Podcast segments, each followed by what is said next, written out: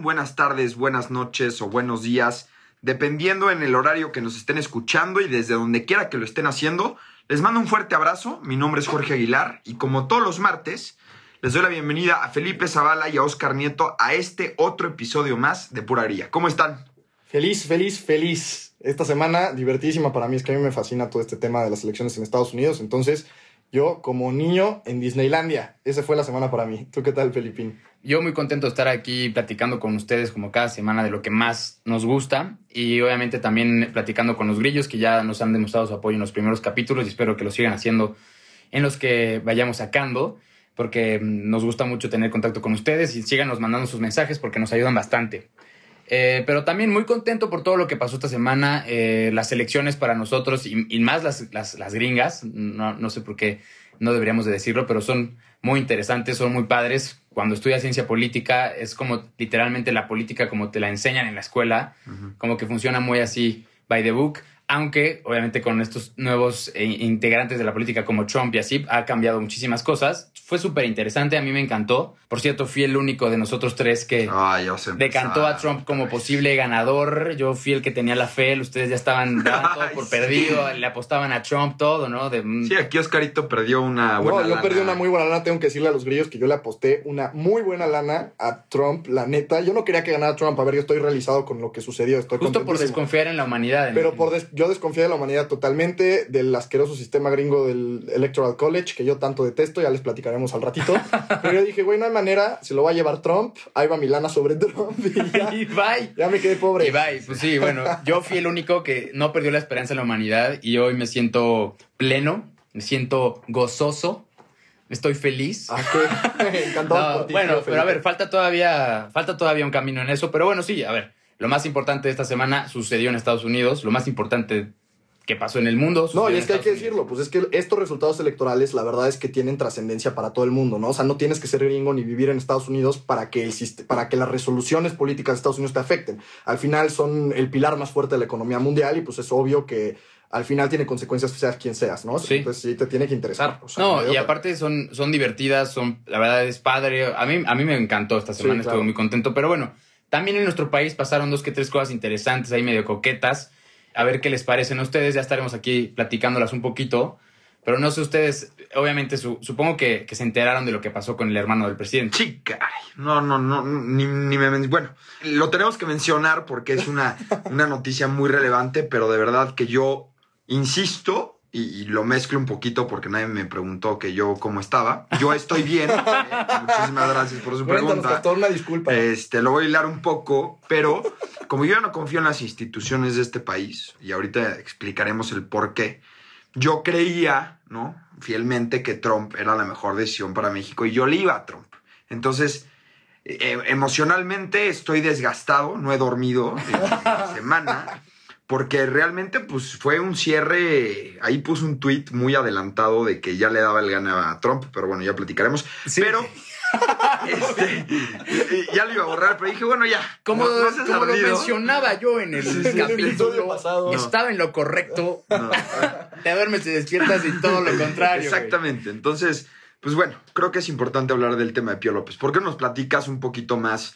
De, qué está pasando con las instituciones. ¿Quién es este Pío López que López Obrador, Obrador, que es hermano del presidente del Mesías, López Obrador? A ver, como en todas las administraciones de nuestro país, siempre hay algún miembro de la familia del presidente, digamos, algún miembro de la familia presidencial que se mete en broncas, ¿no? La oveja negra. La oveja negra, hay, hay alguien que, un incómodo, ¿saben? O sea, siempre ha pasado. En este caso, el incómodo para el presidente López Obrador ha sido su hermano Pío López Obrador. Este cuate, Pío López, fue, eh, si se acuerdan, hubo unos videos hace algunos meses que estuvieron circulando donde un pelón, y no tengo nada contra los pelones, pero un, pelón le daba en un restaurante de estilo VIPs, así como de taburetes, le daba em, unos fajos de billetes, así tal cual, después de platicar unos minutos eh, al hermano de López Obrador, Pío López, y eran específicamente, ahí lo dicen en el video, para la campaña de López Obrador, y se los mandaban desde el gobierno de Chiapas, que era encabezado por Manuel Velasco, ¿no? Este pelón trabajaba con Manuel Velasco, la verdad ya no me acuerdo de su nombre, pero pelón, si nos escuchas, te mando un saludo. este, pero bueno, Entonces, todo esto se empezó a investigar, obviamente, porque pues eso es un acto de corrupción. No, pues claro, y es que aparte, yo como les decía hace rato, o sea, parece que es de película de James Bond, o sea, ha sido más claro la tranza. Es un video donde le están entregando, ya lo dijiste, fajos de billete al hermano del presidente. Bueno, de- del del entonces candidato. Ah, de en- en candidato, ese entonces ¿no? candidato. Bueno, pero la misma cosa, o sea, está de broma esto, o sea. No, literal, yo invito a los grillos a que vayan a ver ese video porque lo van a ver con sus propios ojos. O sea, l- se- no- nadie le tiene que explicar qué pasa. O sea, lo, lo puedes ver ahí y es clarísimo. Lo platican, lo dicen, le están dando lana para la candidata, para la campaña de López incriminatorio el Obrador. video. Exacto, o sea, es mega incriminatorio. Aún así, la unidad de inteligencia financiera, eh, presidida por Santiago Nieto, ahora me comenta Castor, me comentó este dato tan importante Sí. eh, salió con que pues no encontraron nada malo, ¿no? Que no había con qué acusarlo y que no hubo bronca. Siendo que tienen un video de él recibiendo dinero en efectivo, güey. O sea, no encontraron nada. Ahora, lo que yo creo que va por ahí, por la decisión, es que la, la UIF, la Unidad de Inteligencia Financiera, se encarga de seguir el dinero que se puede rastrear dentro del sistema bancario mexicano, de las transferencias bancarias, etcétera. Este dinero en efectivo, pues no se puede rastrear Porque es en efectivo. porque es en efectivo, Y exactamente. esto, imagínense lo grave, y yo creo que sí hay que llamar la atención de los grillos, la gravedad que el hermano del presidente, porque yo me acuerdo muy bien de un video del presidente, ya cuando tomó posesión, que dijo, yo nada más respondo por mi hijo, digo, no le quiero decir el chocoflán, ¿cómo se llama? Este Jesús, no, no, sé, sé, qué. cómo se llama, pero digámosle el hijo presidencial. El hijo del presidente, ¿no? Para no este, herir susceptibilidades Sí, y no nos vayan, no nos vayan a censurar como a Chumel Torres. No, yo estoy muy de acuerdo con Este- eso. Con los niños no hay que meternos, Exacto. no hay que decirle chocoflán al chocoflán. Entonces, imagínense lo grave que el presidente salió a decir esto y ahora Santiago Nieto pues no tiene nada en contra del hermano de su jefe. Pues quién, qui- o sea, quién carambas se va a meter con el hermano de su jefe. No, pareciera que lo metieron ahí para tomar esta decisión. O sea, así hay varias cositas que están pasando ahorita. O sea, movimientos de puestos, de alguien se hace el titular de algo y antes o después de esa designación pasó algo que le benefició a todas luces al presidente o a gente cercana a él. O sea, Sí, claro. ese tipo de cosas están pasando mucho en esta administración y seguro que han pasado en todas, pero es- no deja de ser preocupante, ¿no? Entonces, aquí hay otro tema ahí que está, a mí me parece hasta cómico, o sea, neta, es poético, pero Pío López Obrador presentó ante la Fiscalía General de la República una denuncia penal contra quien resulte responsable por la, difusión de esos materiales videograbados, güey.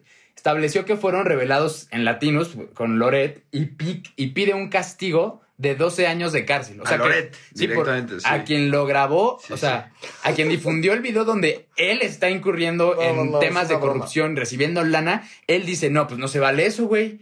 ¿En qué país vivimos? Sí, oye, no? qué falta, qué falta de respeto. ¿Cómo puede ser, güey? que me estén grabando. Uno ya no puede hacer sus Actos chanchullos corruptos. sin que lo graben, ¿no? No manches. Qué Pero locura. bueno, a ver, dentro de esta muy, muy, muy mala noticia, también hay una muy buena que creo que es importante resaltar. El viernes pasado, el Instituto Nacional Electoral aprobó eh, una reforma en donde se le pide a los partidos políticos que eh, candidaten a siete mujeres para las gobernaturas de, los próximo- de las próximas elecciones, que son el 2021, en donde se escogerán 15 gobernaturas. Entonces, bueno, con esto creo que es un paso trascendental para el país. Es muy importante para nosotros. Creo que este país debería estar encabezado por más mujeres. Creo que tienen mejores capacidades. Y esto hace que las mujeres ya se puedan colocar en un sitio en donde tengan un puesto de mando. Pero a ¿Por ver, qué? la noticia es entonces que a fuerzas cada partido tiene que tener siete candidatas. Ah, Siete 15. candidatas. Siete de Van a- quince. siete- cada partido va a poder 15. postular a 15 candidatos para gobernador. De esos 15, cada partido tiene que escoger a 7 estados para poner a 7 candidatas a la gubernatura. Entonces, a mí me parece muy interesante porque vamos a tener ahorita tres, o sea, no sé cuántos partidos, mujeres. ajá, muchas mujeres en, en- en haciendo campaña, lo cual pocas veces pasa, ¿no? No, claro. Y aparte, lo importante es destacar que hoy por hoy nada más tenemos dos gobernadoras mujeres, que es la de Sonora, que ya hay cambio en el 2021, y la Ciudad de México con Claudia Sheinbaum. Y esta paridad pues, solo, solamente se veía reflejada en la Cámara de Diputados, en los congresos, en el, en el Senado, pero realmente no en, en gobernaturas, ¿no? Entonces, creo que este cambio va a beneficiar muchísimo al país.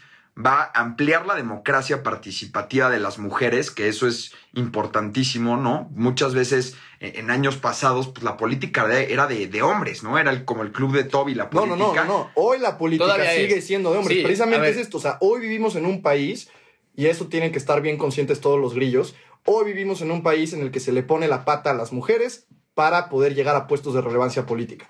Entonces, el hecho de que el INE esté teniendo estos candados y los esté implementando para que en las siguientes gobernaturas haya mujeres sí o sí en las boletas, es un paso increíble para nosotros como país y por supuesto también para las mujeres. Pero es que hoy estamos en un país que ya le pone el pie a las mujeres siempre que se puede para llegar a puestos de relevancia política. Ojalá viviéramos en una realidad utópica en la que hay, este, digamos, algún partido postule para 15 gobernaturas, 15 candidatas a, ser gobernadoras, ¿no? Ojalá viviéramos en esa realidad, pero como no pasa, entonces a mí me encanta que el árbitro electoral, en este caso, eh, obliga a los partidos a postular, por lo menos la mitad tienen que ser mujeres, yo creo que es un paso hacia adelante y es avanzar en este tema, porque lo que mencionaba Castor tampoco me termina a mí de convencer, o sea, esta, esta paridad numérica en, en el Congreso, es justo eso, o sea, los partidos lo ven como eso, como otro requisito más que tienen que palomear. Y entonces ponen a la mitad mujeres y la mitad hombres, pero realmente pocas mujeres en puestos de decisión, de toma de decisiones y, relevantes. Y eso es darle a tole con el dedo y darle la vuelta a un tema que es muy importante y central. Y, sí, no es decirle a la población, ahí está, ahí está, ahí está, ahí está. Ahí están las mujeres que pidieron, órale, ahí está. Exacto, pero no se les da participación. Imagínense, a ver, ahí les va un, un dato duro. De 1953 al 2020, de las 351 personas electas para gobernar los estados, el 98% fueron hombres. Sí, claro. O sea, estamos hablando que en más de 70 años han gobernado puros hombres. ¿Dónde están las mujeres? Este es un paso trascendental, de verdad. Me quito la gorra, le aplaudo al INE. Otras cosas no se las aplaudo y tú tampoco deberías aplaudirlo mucho. No, no, no, yo tampoco. Pero esta es una decisión muy, muy buena para el país. Sí, yo creo que sin duda va a, va a avanzar y, es algo que se tiene que hacer en este tema. Y bueno, ya nada más para cerrar tantito, porque ya igual le estamos dando mucho tiempo a este, a este tema del INE, pero en las elecciones norteamericanas, el voto femenino, lo traigo a colación porque pues estamos hablando también de, las elecciones de, nuestro vecino del norte que esta semana, las mujeres fueron las que más votaron por Biden. ¿eh? Sí, Entonces, eh, digamos, para la gente que ve a Biden como el buen candidato y a Trump como el mal candidato, bueno, pues le tienen mucho que agradecer al voto femenino de las mujeres norteamericanas. Oye, pues ya que estamos hablando de las elecciones de Estados Unidos, ¿por qué no ya nos adentramos al tema? Y empezamos a platicar de qué pasó, cuáles fueron los resultados, etcétera, etcétera. La verdad estoy de acuerdo. Bueno, pero creo que me estoy adelantando un poquito y, sería muy importante que los grillos entendieran cómo es el procedimiento electoral en Estados Unidos, porque vimos en las noticias, en Twitter y en diversos medios que 270 era el número clave para ganar pero pues mucha gente no entiende ese número, ¿no? De hecho, veíamos en las elecciones pasadas que había más gente que había votado por Hillary que por Trump, pero Trump se convirtió en presidente. Entonces, ¿por qué no les explicamos un poco a los grillos cómo se da el procedimiento electoral en, Estados Unidos y también cuáles son las diferencias con, con México? Sí, sí, sí. A ver, bueno, la verdad es que Suena muy confuso, pero no es tan confuso. La verdad, eh, sí es un sistema que implementaron los gringos hace muchos años y que yo no soy muy fanático de eso, pero bueno, ellos les ha funcionado y creen que es el mejor, así que continuarán haciéndolo. Justo algo que puede funcionar mucho para explicarlo es lo que pasó con Trump y lo que pasó con Hillary en las elecciones del 2016. La diferencia entre nuestro sistema electoral mexicano y el sistema electoral norteamericano es la forma del voto. Nosotros tenemos un voto directo, es decir, que tu voto, mi voto y el voto de tu tía valen uno. Ese uno se abona a los que votaron por uno o por otro, lo que sea, y al final se cuentan todos esos votos de tu tía, el tuyo y el de tus primos, y eso da un resultado y se declara un ganador por esos votos que hicimos los ciudadanos directos. En Estados Unidos, los ciudadanos votan y también votan por el presidente, votan si, prefieren a Hillary o a Trump, o en este caso a Biden o a Trump, ellos votan igual en una elección normal, pero ese voto después es confirmado por los miembros del colegio electoral.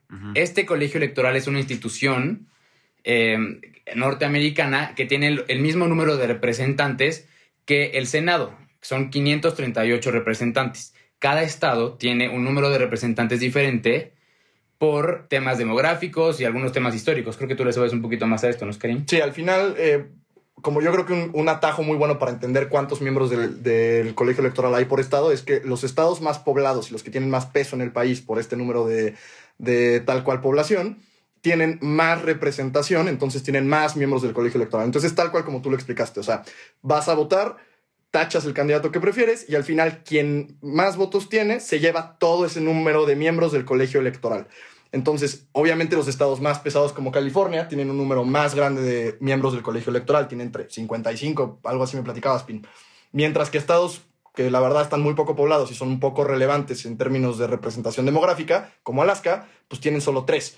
Entonces, toda la gente de Alaska va a votar, tacha en la boleta a quien quiere, en este caso ellos votaron por Trump, y como Trump obtuvo más votos, esos tres miembros del colegio electoral que pertenecen a Alaska ya se los echó Trump a la bolsa. Entonces, haz de cuenta que es un poquito, yo, yo me lo imagino como jugar Risk y cuántos monitos tienes, ¿no? Entonces, quien gana en ese momento las elecciones por mayoría, el candidato, se lleva a todos esos monitos, que en este caso es el, el colegio electoral, a la bolsa.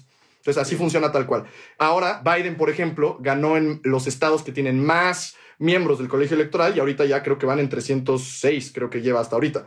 Sí, bueno, los números varían eh, porque faltan dos estados todavía, pero sí, de terminar como pensamos que va a terminar, ahorita tiene 290, terminaría con 306 justo y Donald Trump terminaría con 239. Exacto. 239 colegios electorales. Votos ¿correcto? del colegio electoral. Miembros sí. del colegio Mira, electoral que ya ver, se los echaron a la Estados bolsa, Unidos digamos. tiene más de 300 millones de habitantes. Entonces, evidentemente, no creo que haya sido la razón por la que lo hicieron los, los, los este, No, constitucionalistas. histórico. Eh, pero, pero bueno, contar más de 300 millones de votos es un relajo. Obviamente, suponiendo que todos votan, no lo hacen así. Ellos lo quieren hacer un poco más práctico. Y entonces, si en California hubo más gente que votó por Trump, entonces el estado completo que tiene 55 puntos o 55 representantes en el colegio electoral, que cada uno representa un voto, entonces California pasa a darle 55 votos al candidato que votaron. Pero fíjate, fíjate lo importante de ahí. O sea, lo más lógico sería pensar, a ver, si yo quiero ganar la presidencia, ¿qué hago? Si eres un candidato a la presidencia en México, pues vas pueblito por pueblito convenciendo a la gente porque cada voto vale lo mismo. Entonces, entre más gente vote por ti, pues mejor te va.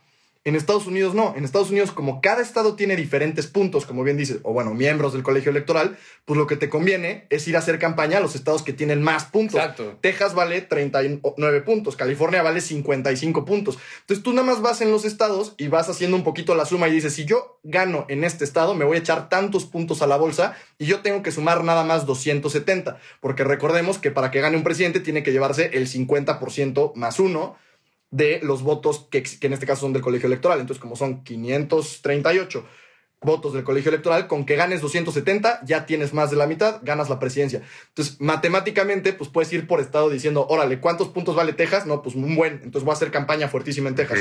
¿Cuántos puntos vale Alaska? Sí, ni Pues, vas para allá. casi Igual que ni mandas vas. un paquete de flyers nomás, ¿no? Aunque Sí, ganes sí. por una cantidad brutal de votos en Alaska, pues vale tres puntos Alaska. Te da igual ganar en Alaska. Ok, perfecto. Ya me, ya creo que a mí ya me quedó clarísimo y creo que también a los grillos. Ahora, creo que es importante también platicarles de esta nueva modalidad que se adoptó de- del voto vía correo y a distancia, porque es justo lo que está saliendo a decir Donald Trump, que creo que ya llegaron este, lo- los de la 4T a asesorarlo en cómo, en cómo hacer manifestaciones afuera. Calderón! este, en cómo hacer manifestaciones, pero a ver, ¿qué- po- ¿por, qué está diciendo Donald Trump esto? Y tú tenías un punto muy válido, y ahorita lo comentaremos, pero ¿por qué nos explicas qué está pasando y cuál fue el mecanismo de voto derivado del coronavirus? Pues, ¿qué pasó? Que obviamente el coronavirus evita que haya conglomeraciones fuertes de gente. Entonces, se habilitó esta manera de votar a distancia a través del correo, ¿no? Entonces, la gente se registraba, le llegaba una eh, ballot a su casa. Ballot es esta Una hojita- boleta, boleta, electoral. boleta. Sí, y cuando decimos correo, literalmente es el correo tradicional. No crean que por mail, o sea, era un correo, un, un Sí, correo postal. claro, Sí, correo sí, postal. Exacto. Y simplemente votabas, la regresabas y se contaba. Esto, por supuesto, generó mucho más complejidad porque en Estados Unidos cada estado manejó diferente su voto por correo. Pero no, al final, ¿qué, ¿cuál es la explicación más clara de esto? El imbécil de Trump salió hace semanas a decirle a la gente Corrección, el imbécil del presidente Trump. el imbécil del todavía presidente Trump le dijo a su gente, no voten por mail. Entonces toda la gente que apoyaba a Trump dijo, pues yo no voy a votar por mail. Mientras que Biden dijo, obviamente voten por mail, pues obvio, la fuerza de los votos por mail, pues fue para, para, Para Biden. Biden. Entonces, al final esto fue un relajo porque no se procesaban al mismo tiempo que los votos presenciales. Entonces, de repente, votos presenciales, parece que va ganando Trump, pero la gente de los estados decía, bueno, ¿sabes qué? Vamos a empezar, ya nos llegaron todos los votos por correo, hay que empezar a contarlos y resulta que pues todos eran de Biden. Entonces, de repente, toma la que remonta Biden en muchos Y estados. eso fue justo la noche trágica de Trump, donde él iba arriba y la mañana siguiente amanece abajo muchísimo, Claro. justo por los, lo- lo- los votos vía correo. Claro. Ahora, creo que aquí Felipe tiene un punto muy válido de, lo que pasó, ¿no? Porque nos estaba platicando que pues tú te registrabas para votar vía correo y te actualizaba en el celular si se había recibido o no tu voto. Hubieron muchos errores dentro del sistema electoral de Estados Unidos y de los estados que hubo gente que sí mandó su voto, ¿no? Pero le salía error. Entonces, ¿qué hacían? Entonces, el día de las elecciones, se pararon, fueron a votar y entonces, a la hora de cruzar esa información, pues se estaban dando cuenta que la gente había votado doble, ¿no? Sí, a ver, fue lo menos, no, no, no pasó muchísimo, pero sí hu- hubo este tipo de casos.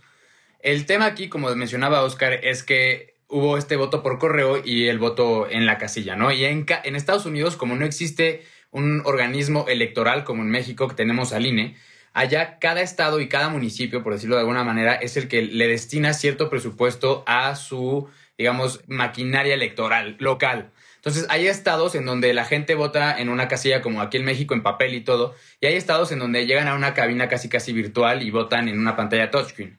Entonces, hay diferencias muy fuertes entre estado y estado porque obviamente, pues si vives en un estado en el que pues tienes hoyos en las calles y no tienes una escuela, pues entonces como Eso no pasa en Estados Unidos, pero ok. no, bueno, claro, que claro pasa, que pasa, güey, sí. Entonces deciden meterle lana a otras cosas y no les importa su maquinaria electoral, X, ¿no? Entonces, todos, muchísimos factores hacen que contar los votos en Estados Unidos sea muy complicado. No, pues es un desmadre, claro. Sí, como lo mencionábamos en el capítulo pasado, antes del 3 de noviembre ya había más de 100 millones de votos que ya habían llegado por correo. Porque depende del estado, es que justo como cada estado hace las cosas a su manera, hay estados que dijeron, ¿sabes qué? Una semana antes de que sean las elecciones, para no entorpecer las elecciones presenciales, la gente va a poder estar mandando sus boletas con lo que hayan votado desde una semana o hasta semana y media o dos antes, dependiendo del estado. O sea, hay estados en los que se permitió dos semanas antes, otros estados dijeron, no, nada más va a ser un par de días antes de las votaciones presenciales. Entonces, cada quien llevaba su calendario y por eso es que todavía hay estados que no se terminan de, de contar los votos, porque hay estados que ni siquiera han terminado de contar estos votos por correo, por ejemplo.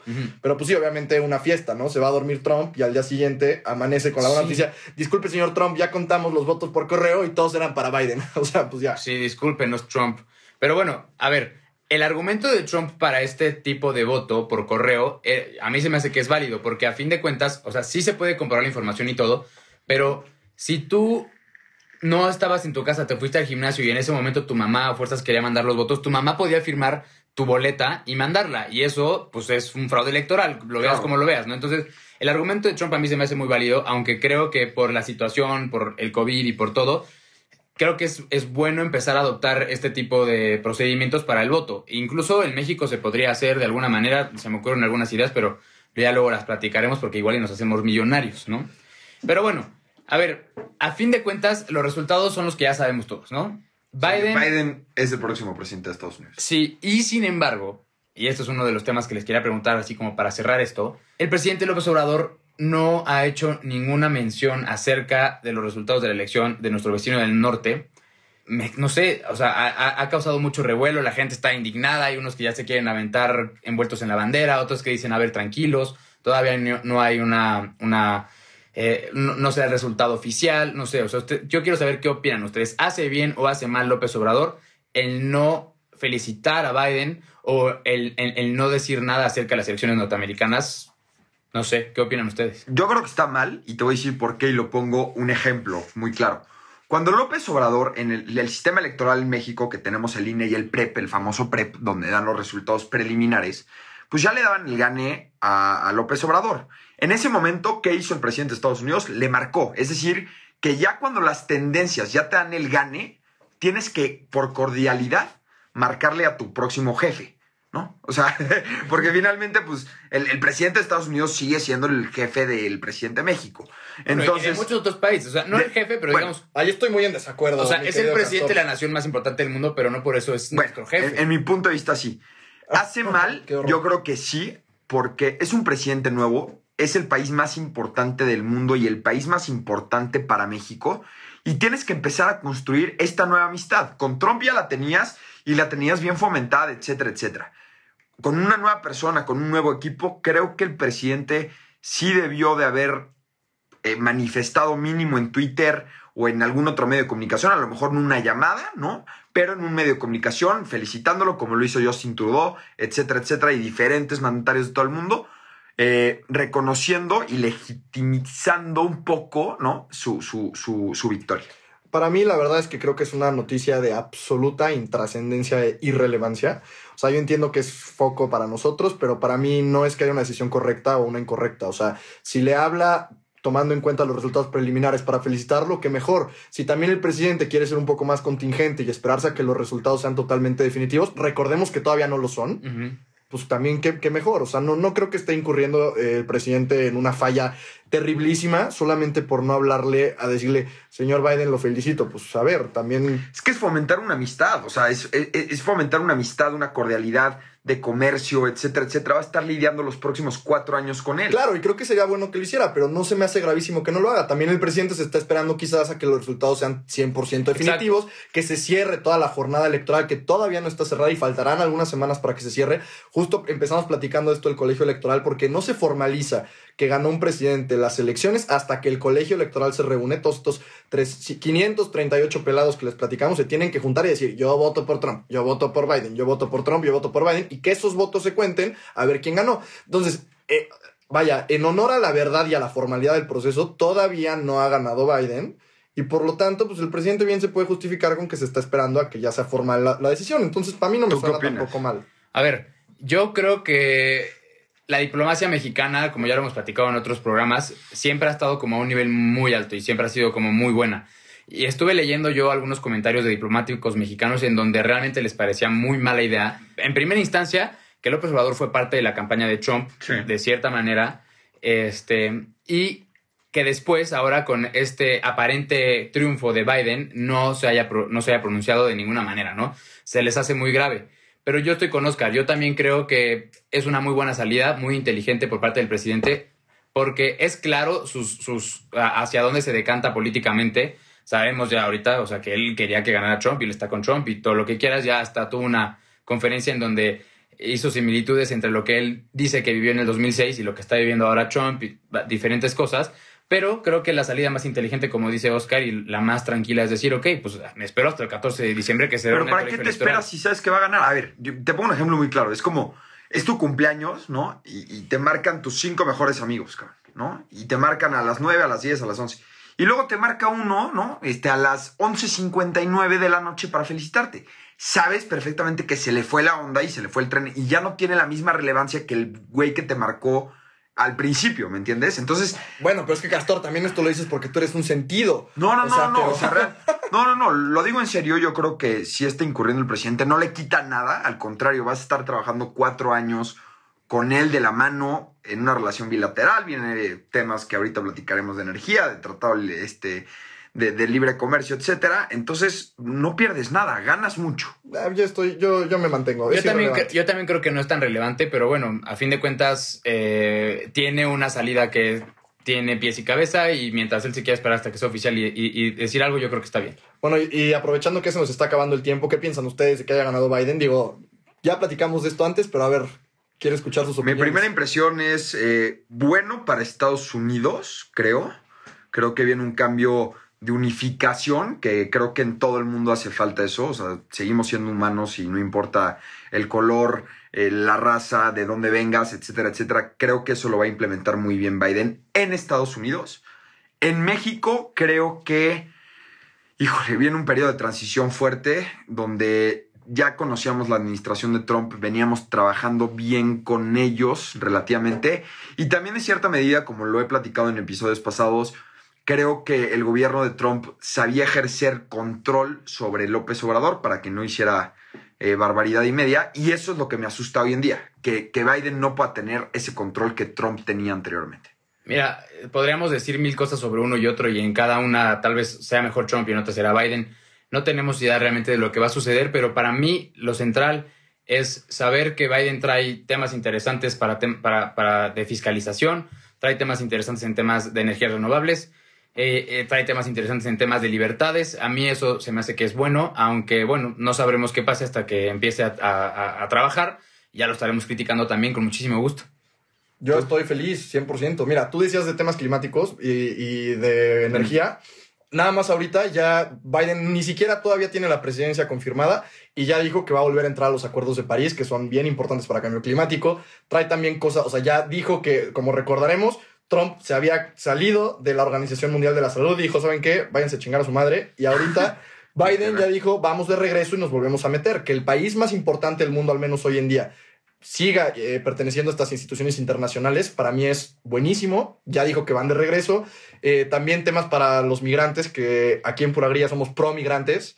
Ahora al menos yo, no sé ustedes. También. Pero toda esta historia de los Dreamers, ya sabían lo que había hecho Trump. O sea, toda esta gente, todos estos niños que llegaron a Estados Unidos, nacidos en México o en países latinoamericanos, que se fueron de chiquitos, tenían un estado eh, migratorio sin resolver, mucha incertidumbre. Y, el, y un poco eh, los Dreamers era este programa que los ayudaba a regularizar su estado migratorio, ¿no? Al final, Trump le puso la pata a ese programa y dijo, ¿saben qué? La gente aquí se va de regreso a su país a pesar de que haya vivido aquí casi que toda su vida. Biden ya dijo, vamos de regreso con el programa de los Dreamers. Yo la verdad estoy contento, creo que son buenas noticias para todos. Pues muy bien, este, muy interesante. Eh, llegamos al final de este episodio. Muchísimas gracias por quedarse hasta este momento. Les volvemos a enviar un fuerte abrazo y los esperamos el próximo martes. Hasta luego.